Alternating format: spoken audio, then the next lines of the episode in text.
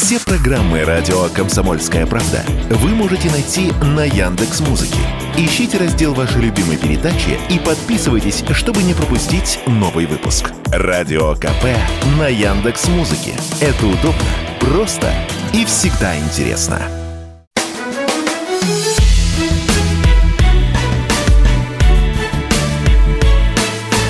Бофт знает. Рубили у нас здесь в Петербурге окно в Европу. А, долго рубили, э, вполне еще себе успешно рубили, но в силу всевозможных обстоятельств пришлось немножко приколотить его, а, это окно. Сейчас рубим окно в Африку. Но э, саммит Россия-Африка открылся в Петербурге. Саммит, на который приехали делегации 49 из 50 стран Африки, в том числе лидеры 17 государств.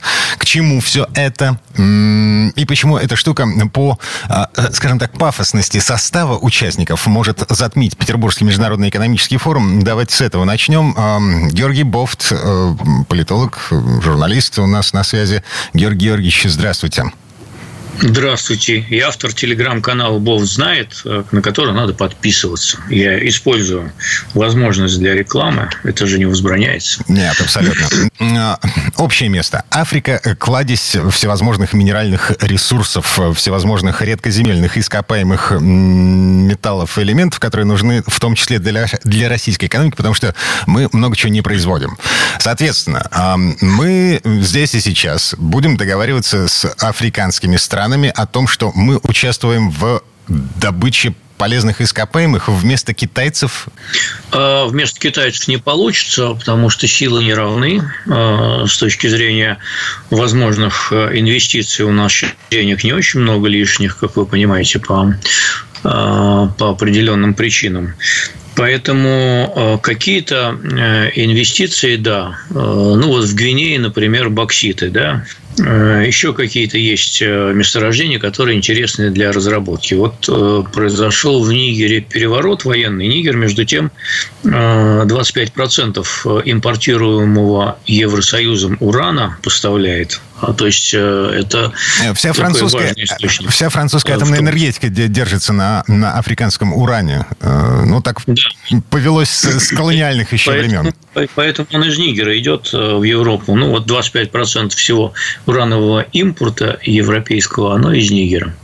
А, и французы, естественно, как бывшие колонизаторы, это бывшая французская колония, они имеют э, в этом самом Нигере, так сказать, приоритет, там урановые шахты, а, а, французская э, компания э, крупнейшая разрабатывает, правда, оставляет после себя много отходов радиоактивных, которые э, изгадили всю э, значит, страну в местах добычи этого самого урана. Ну, мы отвлеклись. Так что с точки зрения полезных ископаемых, да, но туда нужны колоссальные инвестиции, понимаете? И эти инвестиции со стороны Евросоюза, они исчисляются даже не десятками, а несколькими сотнями миллиардов долларов. И со стороны Китая тоже они исчисляются несколькими десятками миллиардов долларов. Мы не можем столько денег туда вкладывать но возможны точечные какие-то проекты, э, как на уровне государства, так и на уровне отдельных э, российских корпораций, э, которые, конечно, в нынешней ситуации имеет смысл поддерживать, сохранять и развивать. А, потому что ну, у нас не богатый выбор сейчас внешнеэкономических партнеров. А, вот африканские страны при всей их нищете могут стать одним из таких не окон, но форточек в внешний мир, конечно. Угу. Насчет э, окон и форточек, окно возможностей в связи с военным переворотом э, в том же самом Нигере, э, о котором вы говорили, хотя у меня такое ощущение, что он Нигер, ну, в общем, неважно. Это нет никакой разницы с точки зрения большой политики. А, а, значит, кто-то решил, что французы слишком много места занимают в политике страны и выдавливает оттуда французов, как это произошло в свое время с Мали, например. Э, вы же помните, что э, Мали э, ушло из-под неоколониального гнета Франции буквально вот на наших глазах, где-то лет пять назад. И говорят, что это, это российская спецоперация была в Мали. Есть вероятность того, что в Нигер мы, мы тоже заходим? Пока признаков этого нет никаких. А, это, похоже, внутренние разборки. президента свергла его же сама президентская гвардия, пока они не определились своей внешнеполитической и внешнеэкономической ориентацией. А, действительно, французы, французы, когда они уходили из Мали, из Буркина-Фасо, они переместились, спецназ французский, французский переместился в Нигер, да, и Э, там, в общем, присутствуют в какой-то степени. Но они, насколько я понимаю, их, во-первых, немного, во-вторых, они в этих событиях никак не участвуют. Говорить о том, что это антифранцузский переворот, пока рано. Хотя э, эта страна действительно является одной из немногих, которая вот в этом месте, она такая придерживалась до сих пор такой открытой прозападной ориентации – получала некоторые деньги на свое существование. Туда американцы дали несколько сотен миллионов долларов а, на укрепление безопасности, как они говорили. А, это считается для Запада такой опорной для европейцев опорной точкой для борьбы с местными исламистскими группировками, которых там дофига и больше в этом Сахеле регионе. Вот. И кроме того, значит, они надеются, надеялись, что страна поучаствует в каких-то программах по сдерживанию нелегальной миграции в Европу. Вот, тоже давали какие-то деньги. А, ну, и что туда вкладывали, прежде всего, в урановые разработки. Что из этого теперь будет, что там останется, пока не очень понятно. Но так Выхода совпало... к морю Выхода к морю у страны нет, поэтому это не так интересно, как Сомали там, или та же Эфиопия. Вот. Э, ну, и еще целый ряд стран. Или там тот же Судан, например, у которого есть выход к морю, и Россия там собиралась э, строить нечто вроде военно-морской базы. Mm-hmm. А, поэтому, ну, рано пока говорить. Э, там никто из ЧВК «Вагнер» пока не замечен. Так что надо подождать, э, чем это все обернется. Может, они сговорятся с теми же французами, получив от них поддержку, а может, не сговорятся. Но так совпало, что, в общем, все это происходит прямо вот в... приурочено к саммиту Россия-Африка, открывшемуся в Петербурге. Да. Да, ну так получилось, да. Я думаю, что в данном случае это чистое совпадение. Так, хорошо. А, саммит этот это не только про экономику, это еще и про политику. А, вот буквально три пункта из официальной программы. На один из круглых столов будет обсуждать противодействие неолиберальным ценностям и вмешательству Соединенных Штатов в выборы. Российские э, эксперты по этой части, в том числе э, глава Центра избиркома Эл Панфилова, и африканские э, эксперты по избирательным процессам. Другая площадка будет посвящена межпартийному взаимодействию в условиях геополитической нестабильности. Третья площадка площадка. Новые формы колониализма, которые навязываются мировому большинству Западом. Ну, тут нужно уточнить, не только Западом, но еще и Китаем. Китай это же тоже колониаль... Ну, в смысле, колонизаторская страна. По факту они сейчас колонизируют Африку и в какой-то степени Южную Америку. Ну, я не знаю, мне кажется, вот эти вот э, эти тематики, это все стрясение воздуха, такая болтовня, пристраивание каких-то функционеров для того, чтобы они там ну, обеспечивали э, массовое присутствие. Разговаривать о значит, вмешательстве в выборах и, и вообще про выборы с африканскими государствами, которые живут от военного переворота до военного переворота, это такая... И пожизненное президентство, полит... всевозможные титулы, типа национальный лидер, да, вот это все. Это такая политическая экзотика они там все правят по 30 э, лет, по 20-30 лет. А, поэтому как бы противодействовать какому-то там вмешательству, что там вмешиваться? Там выборы вмешиваются в основном собственные вооруженные силы, силы безопасности, еще какие-то группировки и так далее. Мне кажется, что гораздо более содержательным в плане вот а, общения с африканскими лидерами является как раз другая тематика. Вот Путин сегодня говорил, в частности, о том, что идут разговоры о том, чтобы значит, российские СМИ больше там присутствовали включая Арти там, и ведущие информагентства и государственные, так сказать, а СМИ. Это, это зачем? Это, это создавать имидж э, России, м, возвращать это, имидж России ну, как, как страны, которая... Это, э, это информационная, информационная, так сказать, политика определенная, конечно. Это то, что называется мягкой силой. А, нас из Европы с ней, в общем, выгнали по большей части. Ну, в принципе, пойти в Африку не самая глупая затея, наверное, в этом плане. Только надо грамотно все это проводить. Потом он говорил о том, что а, э, ведущие российские вузы откроют там филиалы. Это тоже хорошее дело. Готовить кадры, которые будут привязаны к российскому образованию. Может, они, кстати, и нам пригодятся, потому что у нас своих кадров высококвалифицированных нехватка. Вот. Потом что еще там? А, какие-то энергетические проекты. А, ну, тут э, особо сильно не развернешься, потому что инвестиционных денег у нас своих довольно мало, но тем не менее, это попытка некоторого повторения советского опыта, который шел в Африку с инфраструктурными проектами, и там, в общем, э, успел неплохо закрепиться. Вот. Потом зерно. Вот он говорил, там перечислил, по-моему, 5 или 6 стран э, таких э, более бедных, э, куда будет доставлено от 25 до 50 тысяч тонн зерна каждую, причем бесплатно. Но это тоже в принципе, мягкая сила. Причем вот, значит, значительная доля из этих стран, насколько я понимаю, они прибрежные как раз. Поэтому это важно для российских судов, торговых, которых лишили входа в европейские порты, вот они будут заходить в африканские порты, обслуживаться там и так далее. Это, э, так сказать, тоже в принципе, попытка преодолеть санкционные барьеры. А, Георгий Георгиевич, это вот, гораздо, да, это прямо сейчас... более содержательная часть, чем там Памфилова обсуждает о том, как она будет выборы проводить, используя африканский опыт. Давайте а в этом месте мы прервемся, потому что реклама на нас наступает. Запомните, пожалуйста, эту мысль. А мы с нее начнем следующую четверть часа.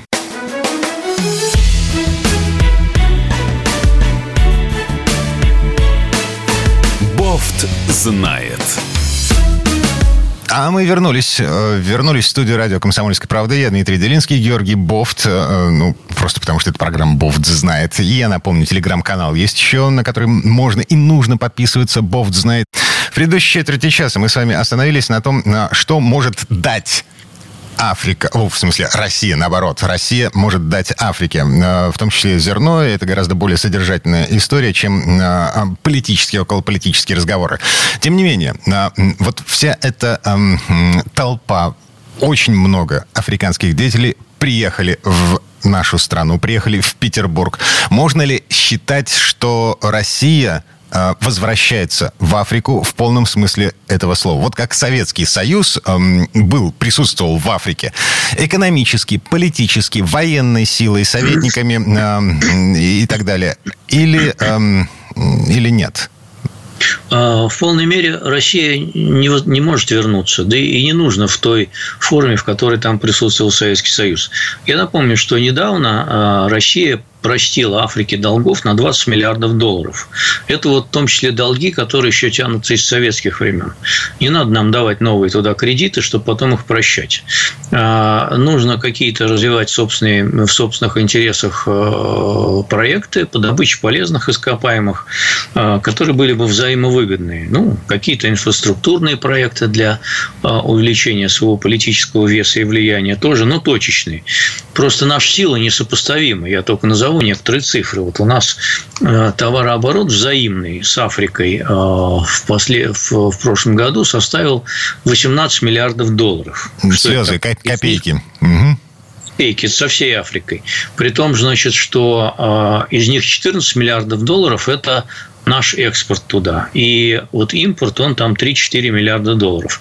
Это что говорит? Это говорит о том, что перейти на, в расчет на нас валюты будет трудно, поскольку при несбалансированном торговом балансе очень трудно будет найти, что там в Африке покупать. Мы столько не съедим против этих там, э, что там, кокосы, э, всякие фрукты. Э, знаете, не, ну, погодите, а редкоземельный металл, тот же литий, который нужен э, нашему производству аккумуляторов. Мы же собираем собираемся производить аккумуляторы для электромобилей. Прекрасно. Только сначала нужно его добыть, э, разработать, и это очень дорогостоящие разработки. И построить соответствующее оборудование. Э, Причем оно будет э, подвергаться, эти разработки будут подвергаться определенным рискам, поскольку а вдруг там очередной военный переворот произойдет, они скажут, пошли вы отсюда нафиг. Ну так вот, по цифрам. А по цифрам я скажу, какой товарооборот у Африки с Европейским Союзом. У нас 18 миллиардов долларов, а у них 300 миллиардов долларов. 300. И с Китаем 150 миллиардов долларов. И с Соединенными Штатами 60 миллиардов долларов. Вот вам соотношение сил. А, поэтому, еще раз говорю, точечные проекты вполне могут быть успешными. Распространение некого, так сказать, политического влияния имеет смысл, чтобы поддерживать эти а, инвестиции. Но у нас нет много денег на инвестиции. А, вот э, с какими-то странами какие-то опорные могут быть там страны у нас для э, дальнейшего уже в будущем, в каком-то более отдаленном закреплении ВАФ. Тот же Египет, тот же Алжир, с которыми э, традиционно хорошие отношения еще с тех же советских времен. А, ну вот, если удастся закрепиться в Судане с помощью военно-морской базы, ну, вернее, она называется пункт технического обслуживания, тоже будет иметь пользу для как военных судов, так и для, главным образом, торговых судов, которых лишили входа в европейские порты. Вот такие проекты, они, значит, э, действительно не бессмысленны, но надо трезво оценивать свои силы. А, мы не можем на равных пока состязаться с этим самым коллективным Западом. И даже с Китаем, как вы видели из цифр, не можем а, состязаться. Они вложили уже туда многие-многие миллиарды долларов.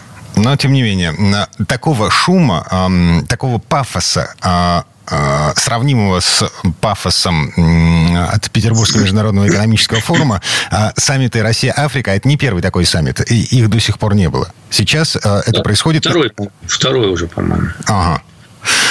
Ну и по итогам, по итогам вот этих двух дней в Петербурге а, лидеры России и стран Африки примут декларацию, а, план совместных действий до 2026 года и десятки да, двусторонних документов, вот то точное, о чем говорил Георгий Бофт. Продолжаем, да? Меняем тему. А, давайте сейчас поговорим о контрнаступлении украинских войск. Газета «Нью-Йорк Таймс» написала о том, что все, началось. Наконец. Ну, тут э, верить в полной мере газете «Нью-Йорк Таймс», наверное, не стоит надо сравнивать разные источники. А, вот. Я читаю военкоровские каналы, все имеют возможность их читать.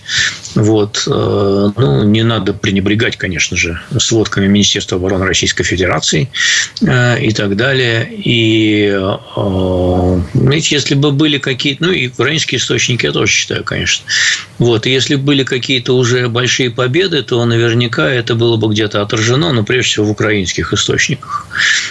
Там пока нету э, сообщений о том, что где-то произошел какой-то вот прорыв там и так далее и тому подобное. Поэтому, ну, хорошо, Нью-Йорк Таймс пишет, что началось, но посмотреть, что там будет начинаться, что будет продолжаться, какие результаты будут и какая будет ситуация на э, линии фронта. Потому что публикации есть разные. В той же американской прессе довольно много публикаций о больших потерях ВСУ. Вот. Цифры они не приводят, как и мы, собственно, своих потерь не приводим. Вот. Но, тем не менее, э, признание того есть. Много публикаций в последнее время в западной прессе о том, что трудно там, что русские, дескать, мин понаставили, поэтому наступать трудно. Ну, вот это какой-то упрек получается, что должны снять, что ли, эти мины, чтобы легче наступать было, не понимаю. Вот. А, ну и вообще, что, так сказать, не надо ждать многого. Вот такие довольно сдержанные оценки. Поэтому рано судить о результатах. А, результаты летней кампании будут подводиться осенью, наверное. Тогда уже будет видно, что кто чего достиг на поле боя. Ну, в общем, классика цыплят по осени. В этом контексте, на самом деле, очень любопытно звучат... А, еще одно звучит заявление из Вашингтона.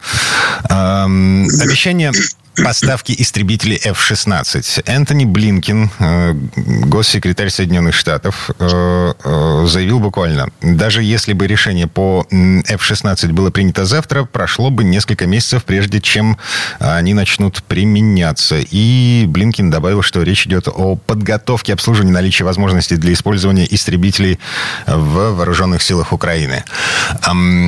Лед тронулся, но все все выглядит более чем странно. То есть вместо того, чтобы... Ну, ставим себя на место тех людей, кто планирует военную кампанию с той стороны. Вот.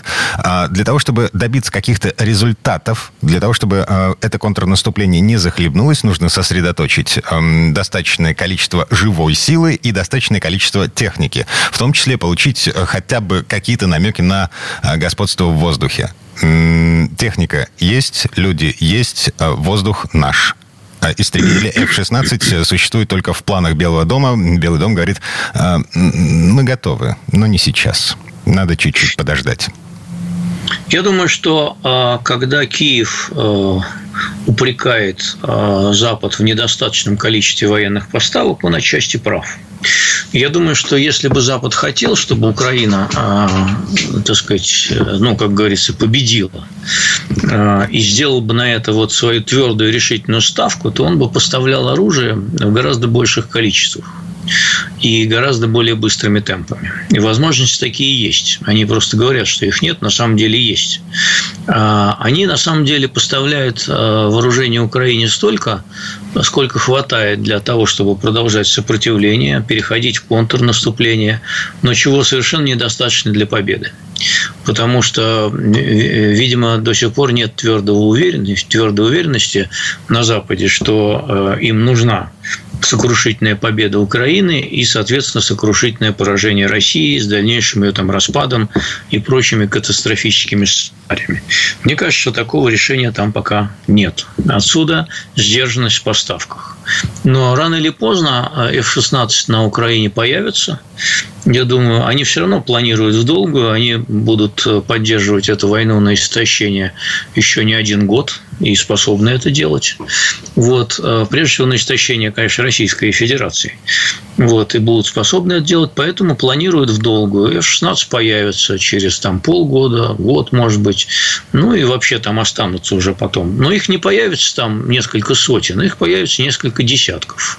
Опять же, что будет хватать для какого-то, так сказать, поддерживания определенного военного уровня, но не будет хватать для того, чтобы получить там э, сокрушительный перевес в воздухе и добиться, соответственно, сокрушительной победы. Столько не дадут.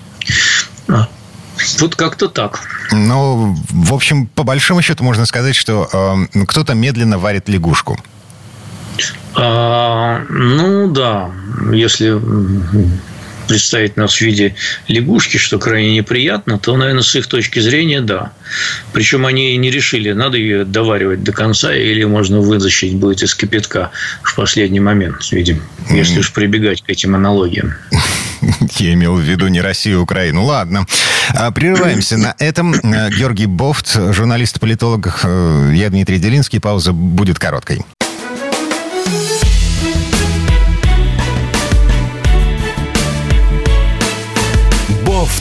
Знает. А как вам визит э, российского министра обороны Сергея Шойгу в Северную Корею? Я Дмитрий Делинский, ну. Георгий Бофт у нас на связи. Георгий Георгиевич, эм, вам слово. Да, и телеграм-канал Бог знает одноименный с этой передачей. А, я напомню, у Северной Кореи на самом деле официально есть только один партнер, один друг, это Китай. Not. И, и тут, значит, российский министр обороны внезапно высаживается в э, Пхеньяне. Ну, это не против Китая в любом случае. Это не против Китая. Это о сотрудничестве в военной сфере. Вот. А, в принципе, если мы используем какие-то... Я в этом не вижу ничего зазорного в данном случае с точки зрения российского военного командования а, и российского политического руководства. Если есть военное сотрудничество с Ираном, почему не может быть военного сотрудничества с Северной Кореей? А лишней, а, так сказать, в данном случае военные поставки не будут, поскольку расход материала Э, как нетрудно догадаться, большой. И при всем том, что российская промышленность мобилизовалась и резко увеличила производство, как я уже говорил, тех же снарядов много не бывает. Тем временем э, президент Украины Владимир Зеленский объявил Крымский мост э, целью вооруженных сил Украины. Вот буквально цитата. Это наша цель, а каждая цель, которая несет войну, а не мир, должна быть нейтрализована. Заявление Зеленского на Аспиновском форуме по безопасности э, в Колорадо, это в Соединенных Штатах. По словам украинского президента, Крымский мост используется для логистики военный, в том числе для поставок боеприпасов и вооруженных сил на в, зону специальной военной операции. И э, ответ из нашей страны, значит, э, в России называют это западной индульгенцией Киеву на убийство. На убийство, в том числе мирных граждан. Ну, тут мы должны э, сделать оговорку, что Владимир Путин недавно говорил, что военные поставки по Крымскому мосту не осуществляются. А, поэтому вот эта точка зрения, она должна быть тоже отражена в этих рассуждениях. А, что касается, так сказать, позиции Зеленского, ну, это не сенсация. Я думаю, что удары, попытки ударов и удары будут продолжаться. А, и поэтому нужно думать над защитой Крымского моста от дальнейших атак против него. Тут Мы не... нет Тут нет ничего удивительного. Мы не военные эксперты, нам сложно предполагать, каким еще может быть, какой еще может быть вот эта самая защита э, в связи с тем, что, ну, как бы водное пространство вроде как контролировалось, воздушное пространство тоже контролировалось, и тем не менее ну, э, мост водное подорвали. Пространство, водное пространство, может, и контролировалось, но, э, значит, управляемые беспилотные а, катера, которые взорвали мост, они через эту охрану проникли. Соответственно, значит, ее нельзя считать адекватной и достаточной для того, чтобы защитить Крымский мост. Ну, там военные эксперты писались, я писали э, такие российские военные эксперты писали в качестве упрека Минобороны, что надо было боновые там заграждения ставить, э, которые, ну, мне трудно судить, я не знаю, насколько эффективны боновые заграждения. Может, это просто пустая трата денег будет. Потому что, как есть э, надводные там Э, или подводные, а, соответственно, беспилотные аппараты, так есть и просто воздушные беспилотные аппараты, э, против которых тоже нужно выстраивать систему защиты, это уже система ПВО, а, ну и так далее. В общем, комплексная она должна быть. Эта защита, если атаки удаются, значит, э, она не, недостаточная.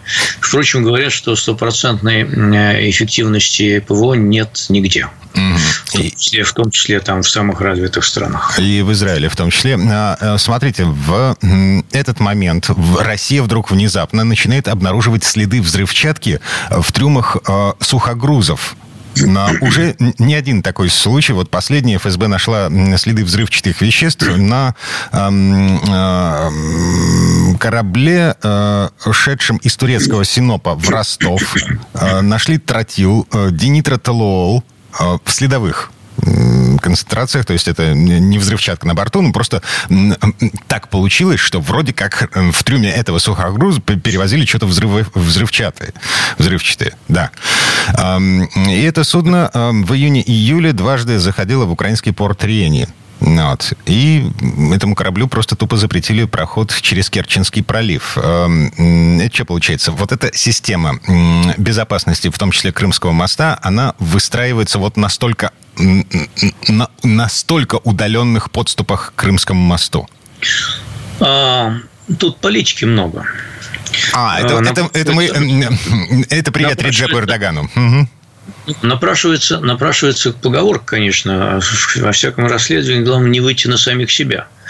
А, в этом расследовании, что я имею в виду? А, вот зерновая сделка, она предполагала, что все суда, которые выходят из украинских портов и идут в украинские порты по этой зерновой сделке, они были, должны были досматриваться совместной группой, которая работала в Стамбуле, и туда входили в том числе российские эксперты. Спрашивается, как же хорошо они их досматривали, получается, если эти суда потом, оказывается, перевозили какое-то вооружение. Может быть, они их вовсе не досматривали? Может быть, это был формальный подход? Вопрос. На него нужен ответ. Второй вопрос. А, досматривают суда, которые идут в российские порты. А, а вот э, следующий, так сказать, возникает э, тезис, а мы тем самым, значит, э, не вредим сами себе что какие-то грузы, которые должны отправляться из российских портов или которые должны отправляться э, в российские порты, но не могут быть отправлены. Вот э, мы тем самым э, значит, отказывая этим судам пройти в российские порты, мы не вредим самим себе. Притом я не слышал, что было остановлено какое-то судно, которое шло в украинские порты. Может, их сейчас и вовсе там не ходят, а они испугались э, угроз э, российского Минобороны и МИДа, которые прозвучали после выхода из зерновой сделки. Но, тем не менее, вопросы такие остаются. Вот. И, значит, наверное, они перевозили какие-то вооружения, да? Но, во-первых, они же сейчас их не перевозят. Вот они они же, они же не нашли там оружие. Есть они нашли подозрение, следы. что эти суда, эти корабли участвовали в... И в связи с этим... Э, ну, хорошо, нет, если нет... они участвовали, а, то почему их не остановили раньше? Да? А, во-вторых, а, когда они участвовали, они что нарушали формально? Зерновую сделку. Но их в этом не уличили. Может, они еще где-то успели побывать. Тут вот как-то вилами на воде очень все писано. То есть я вижу, что показано э, намерение э, более жестко э, следить за режимом прохождения судов и кого-то показательно наказывать, но очень выборочно. Ой, Георгий Юрьевич, а реклама на нас наступает. Прервемся буквально на пару минут и начнем следующую четверть с продолжения этой мысли.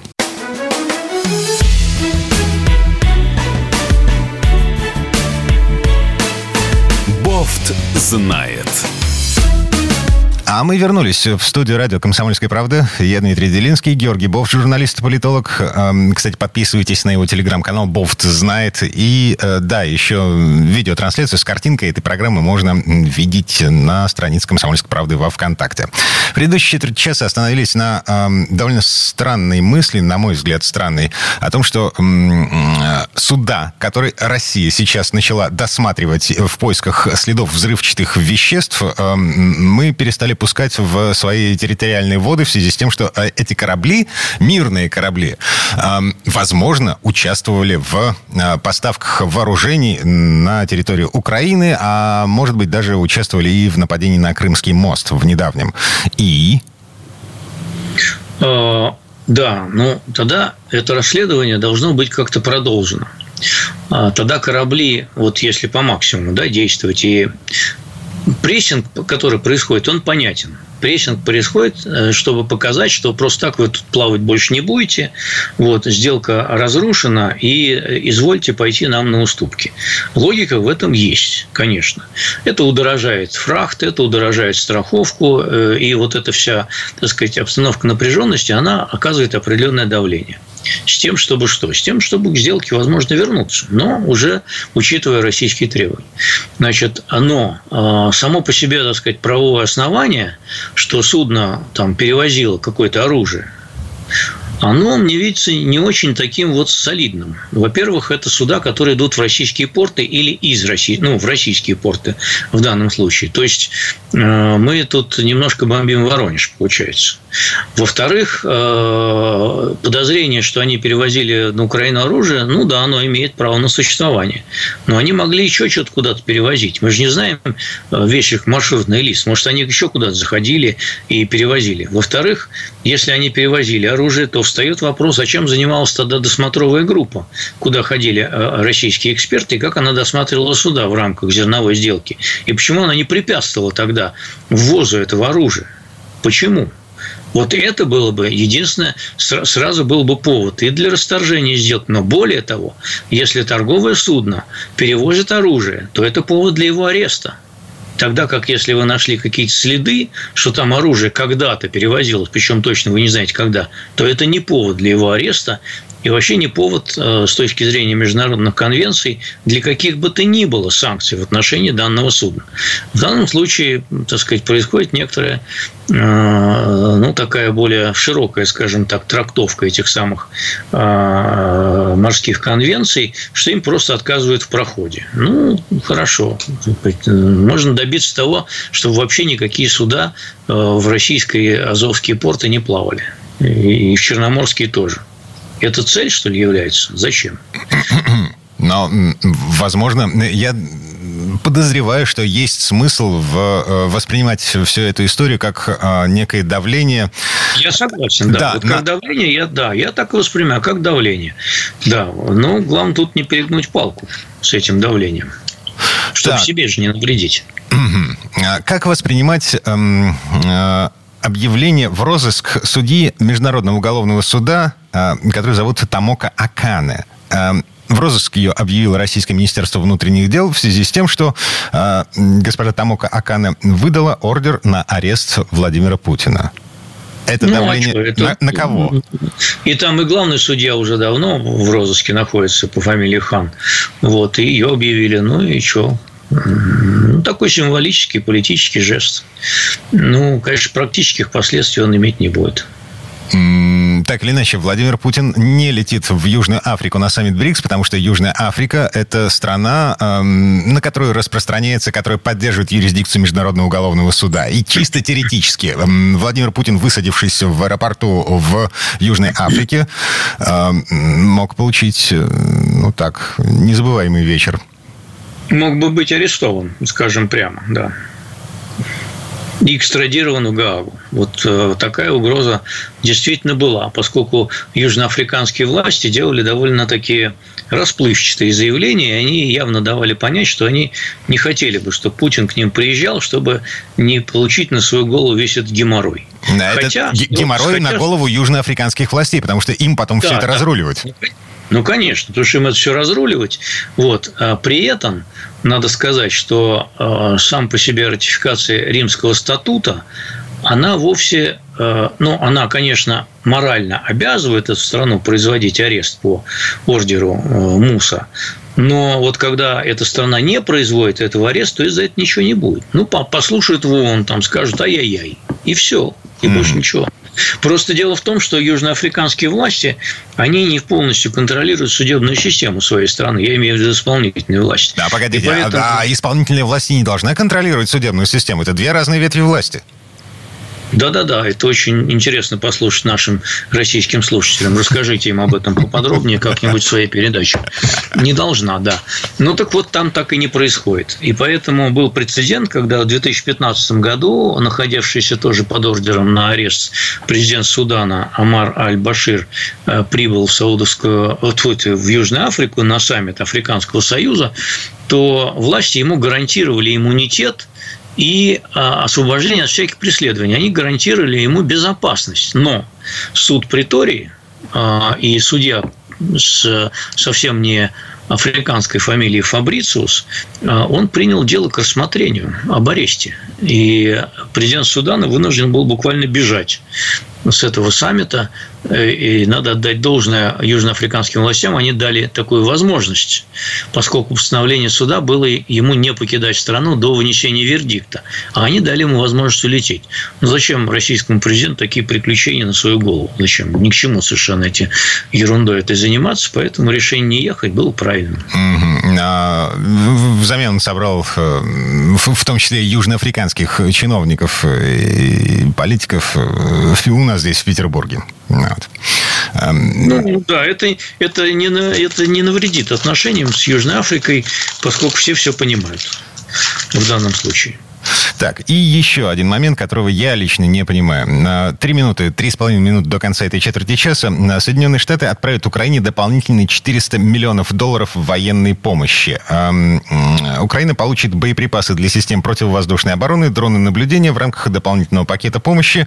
А, об этом сообщает агентство Associated Press э, со ссылкой на чиновников администрации Белого дома. Мало. А, ну, они просто постоянные пакеты идут. Э, уж э, с перерывом там максимум в месяц какой-то очередной пакет поступает. Э, столько, как израсходуют, так они, значит, новые дают. Тут идет какой-то конвейер постоянный со стороны Америки, пока он никак не иссякнет. А это мы возвращаемся к мысли, которая звучала в предыдущей четверти часа. Если мне не изменяет память, мы говорили о том, что э, варят лягушку. Вот. То есть вместо того, чтобы сосредоточить э, в одном месте и в одно время, что самое важное, э, какие-то силы, да, э, деньги, технику, людей, ну, вот, по чуть-чуть. Вот 400 миллионов здесь. Ну да, они, они, они поддерживают э, способность Украины к сопротивлению, но не дают ей столько оружия, сколько э, могло бы чисто теоретически, опять же, теоретически, просто подчеркиваю этот вопрос, э, там совершить или претендовать на то, чтобы совершить решающий перелом в военных действиях. Ладно. Столько не дают. А, а, мы с э, некоторым удивлением продолжаем наблюдать за тем, что происходит в стране и в мире, за тем, что происходит на полях саммита Россия-Африка в том числе, потому что э, саммит заканчивается в эту субботу. И на этом у нас все. Георгий Бофт, журналист, политолог. Георгий Георгиевич, спасибо и хорошего вечера. И вам до свидания.